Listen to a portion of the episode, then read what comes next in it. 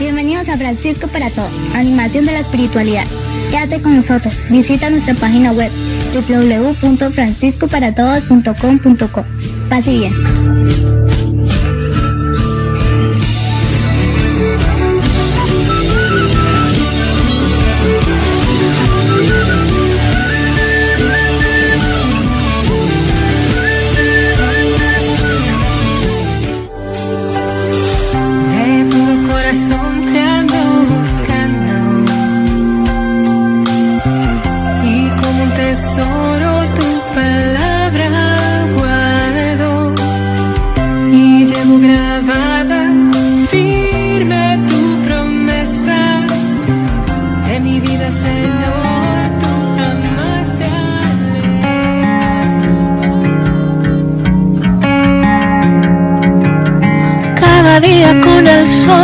Renacen nuevos tiempos, nuevas oportunidades de alcanzar el cielo, para liberarnos de lo que nos tiene presos. Y empezar a caminar hacia el destino nuestro. Creo en un Dios que nos renueva borra el pasado y nos entrega la fuerza de sus sueños y todos sus anhelos. Hola, paz y bien. Aquí iniciamos. Tu palabra es vida. Nos encontramos en el corazón del Evangelio según la versión, la mirada, la experiencia y las necesidades del evangelista San Mateo y de la comunidad a la cual él escribe. Hemos leído ya dos de las siete parábolas que comportan el capítulo 13 de este maravilloso texto del Evangelio que estamos meditando durante estos días, tanto en la liturgia de la iglesia como aquí en tu palabra es vida. Esas parábolas, como lo hemos eh, compartido en los episodios anteriores, la del sembrador y la parábola del trigo y la cizaña, pretenden responder a preguntas, a inquietudes y a una situación de crisis que experimenta esa comunidad de San Mateo y que puede ser también una respuesta a preguntas que hoy nosotros nos hagamos. La primera de ellas es, ¿por qué todo el mundo no acepta el mensaje de Jesús? Mateo responde con la parábola del sembrador. La segunda de esas preguntas es, bueno, ¿qué hacemos entonces con aquellos que no aceptan la palabra del Señor, no viven por lo tanto de acuerdo a esa palabra? Mateo responde con la parábola del trigo y la cizaña. Pero avanzamos en la lectura del Evangelio de San Mateo y nos encontramos hoy en este episodio con una suerte de radiografía interna de la comunidad de San Mateo. Esta es una comunidad pequeña. Las otras comunidades que se han ido organizando en torno al mensaje y la persona de Jesús también lo son. Y han pasado ya casi 50 años después de la muerte de Jesús. Y aunque el camino de Jesús que ellos han prolongado se va extendiendo por el ancho imperio romano, representan todavía una minoría. Entonces surge la pregunta, ¿qué futuro tiene este grupo tan pequeño? ¿Qué futuro entonces tiene 2021 años después esta iglesia nuestra, que carece del influjo y del poder que tenía hace varias décadas? El evangelista San Mateo responde con dos parábolas pequeñitas, la del grano de mostaza y la de la levadura. Y ambas coinciden en ser algo pequeño, pero más importante de lo que puede parecer a primera vista. Aquí iniciamos.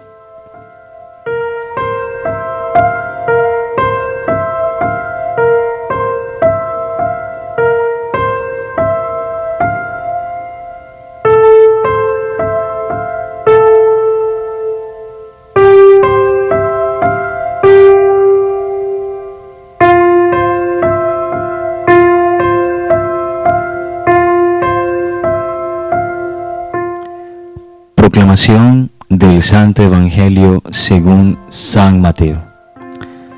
En aquel tiempo Jesús propuso otra parábola. El reino de los cielos se parece a una semilla de mostaza que un hombre tomó y siembra en su campo. Es más pequeña que las demás semillas, pero cuando crece es más alta que otras hortalizas. Se hace un árbol, vienen los pájaros y anidan en sus ramas. También les contó otra parábola. El reino de los cielos se parece a la levadura. Una mujer la toma, la mezcla con tres medidas de harina hasta que todo fermenta. Todo esto se lo expuso Jesús a la multitud con parábolas, y sin parábolas no les expuso nada. Así se cumplió lo que anunció el profeta. Voy a abrir la boca pronunciando parábolas, profiriendo cosas ocultas desde la creación del mundo. Palabra del Señor. Gloria a ti, Señor Jesús.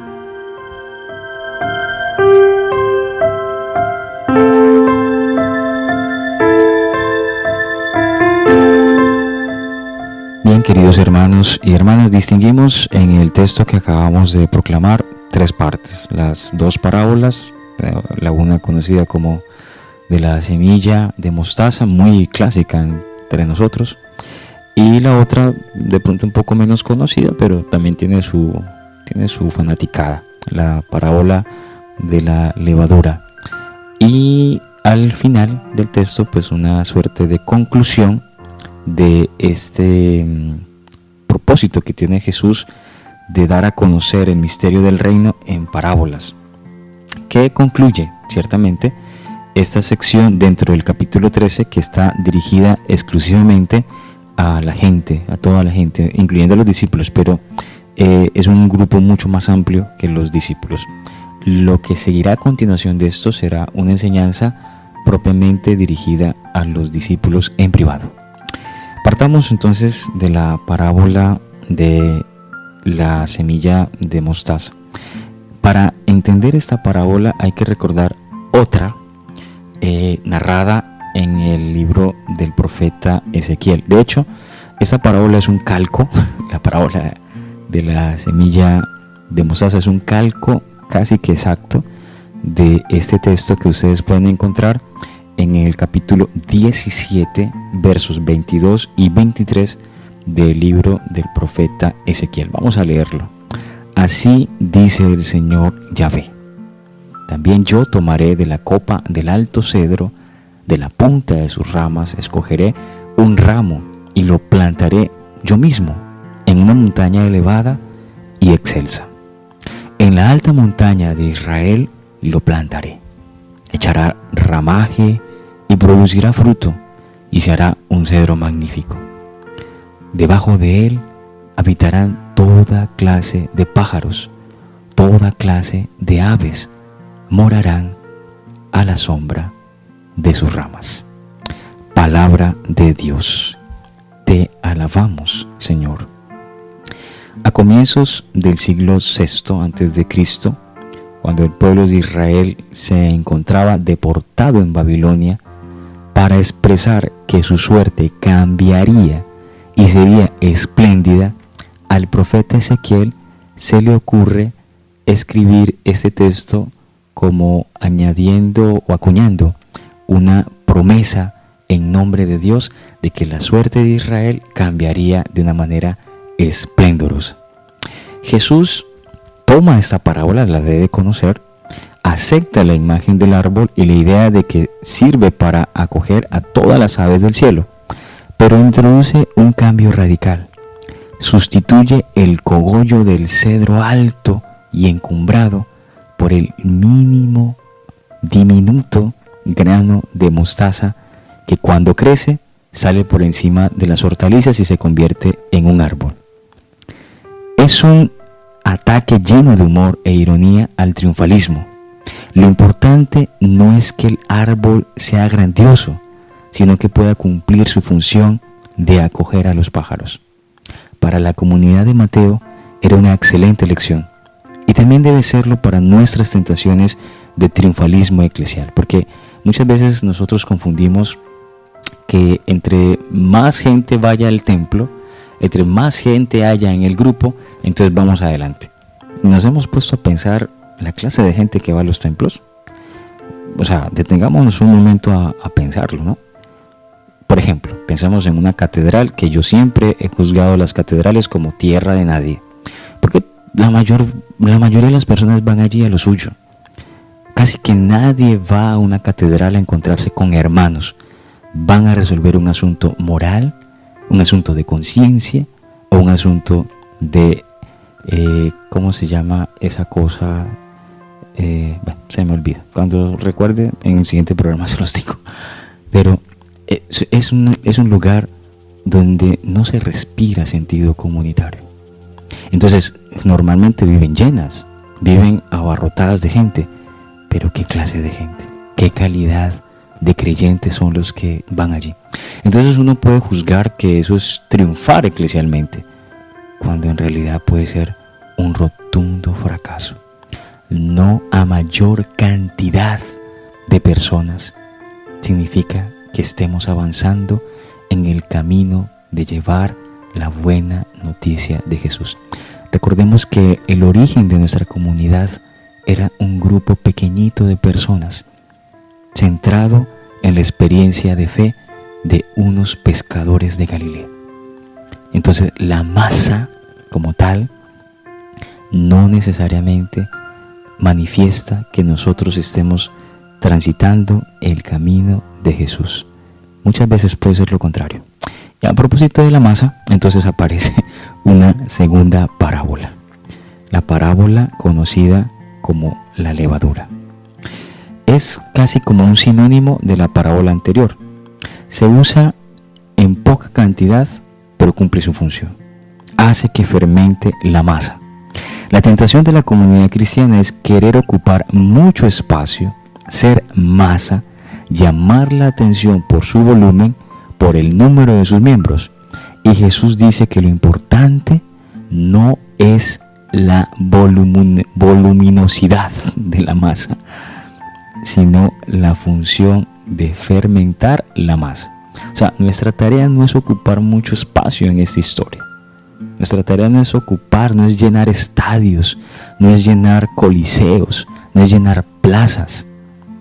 Nuestra tarea es al revés, meternos en esos espacios abarrotados de gente desconectada de esta vida, desconectada de los valores humanos, desconectada de los sueños, desconectada de las necesidades de los demás y a partir de nuestros valores, de nuestro testimonio, de nuestra fe en Jesús, ir fermentando esa masa, esas realidades necesitadas de la buena noticia de Jesús. Queridos hermanos y hermanas, ahí está el reto y el desafío. ¿Tiene futuro eso tan pequeño? Evidentemente que lo tiene, porque nuestra tarea es ayudar, desarrollar en nosotros, permitir que se desarrolle en nosotros todo el proyecto de Dios, todo el plan divino de salvación, de manera que nosotros un día podamos cobijar a otros y fermentar la vida de las personas. Pensemos un momento entonces en qué implicaciones para nuestra vida hoy.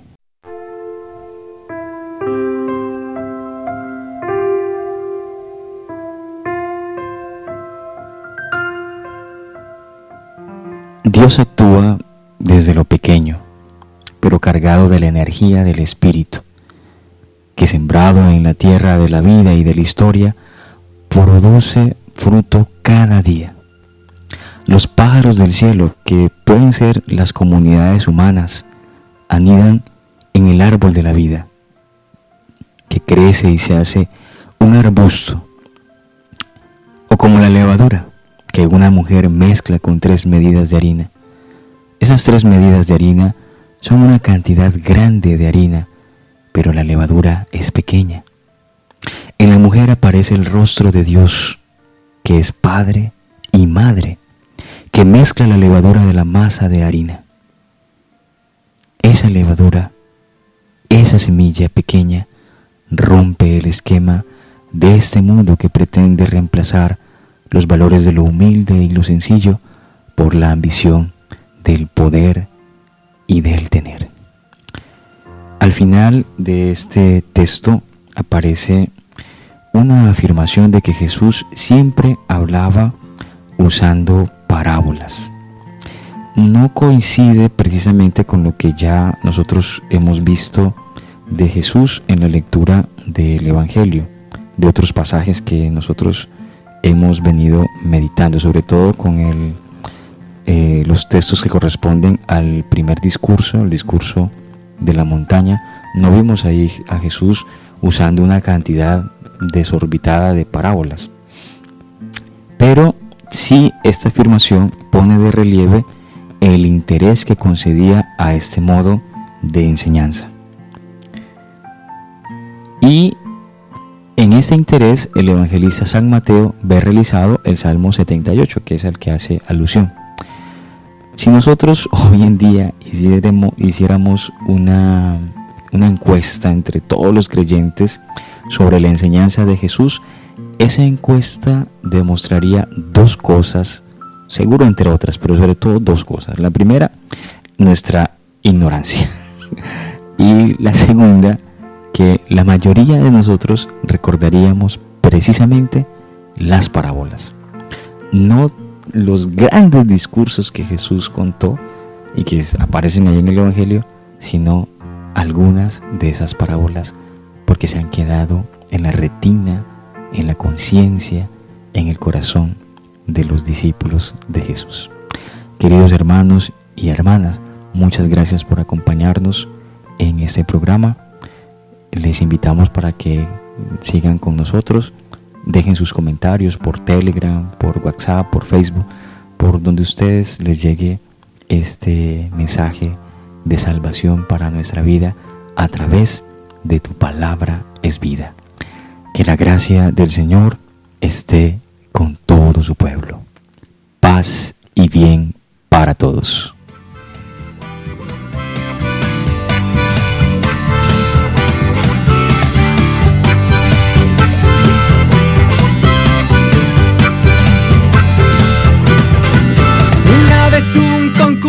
De semillas y ahí estaba la más chica viendo a todas desfilar. Y le hacían esa broma medio tonta, le decían que se pare y parada estaba ya. De seguro que pensó una pulga como yo jamás será capaz de lograr nada importante que de mal ser tan insignificante como quisiera ser como Pepa de aguacate ella sí siempre segura y elegante y el jurado al mirar las concursantes pasó a un lado de las grandes y se fue a su lugar. Y le dijo, semillita, tú ganaste el concurso para hallar la figura principal de una historia que va a ser más famosa que Pelé. Y así es como fue que Semilla de Mostaza se volvió toda una estrella literaria. Jamás pensó que al ser la semilla más enana iba a ser la representación más clara de lo que Dios va a usar para hacer las cosas grandes en su lógica divina e inesperada. Ha escogido que las empresas sobrehumanas las hará con semillitas de mostaza. Las con semillitas de mostaza.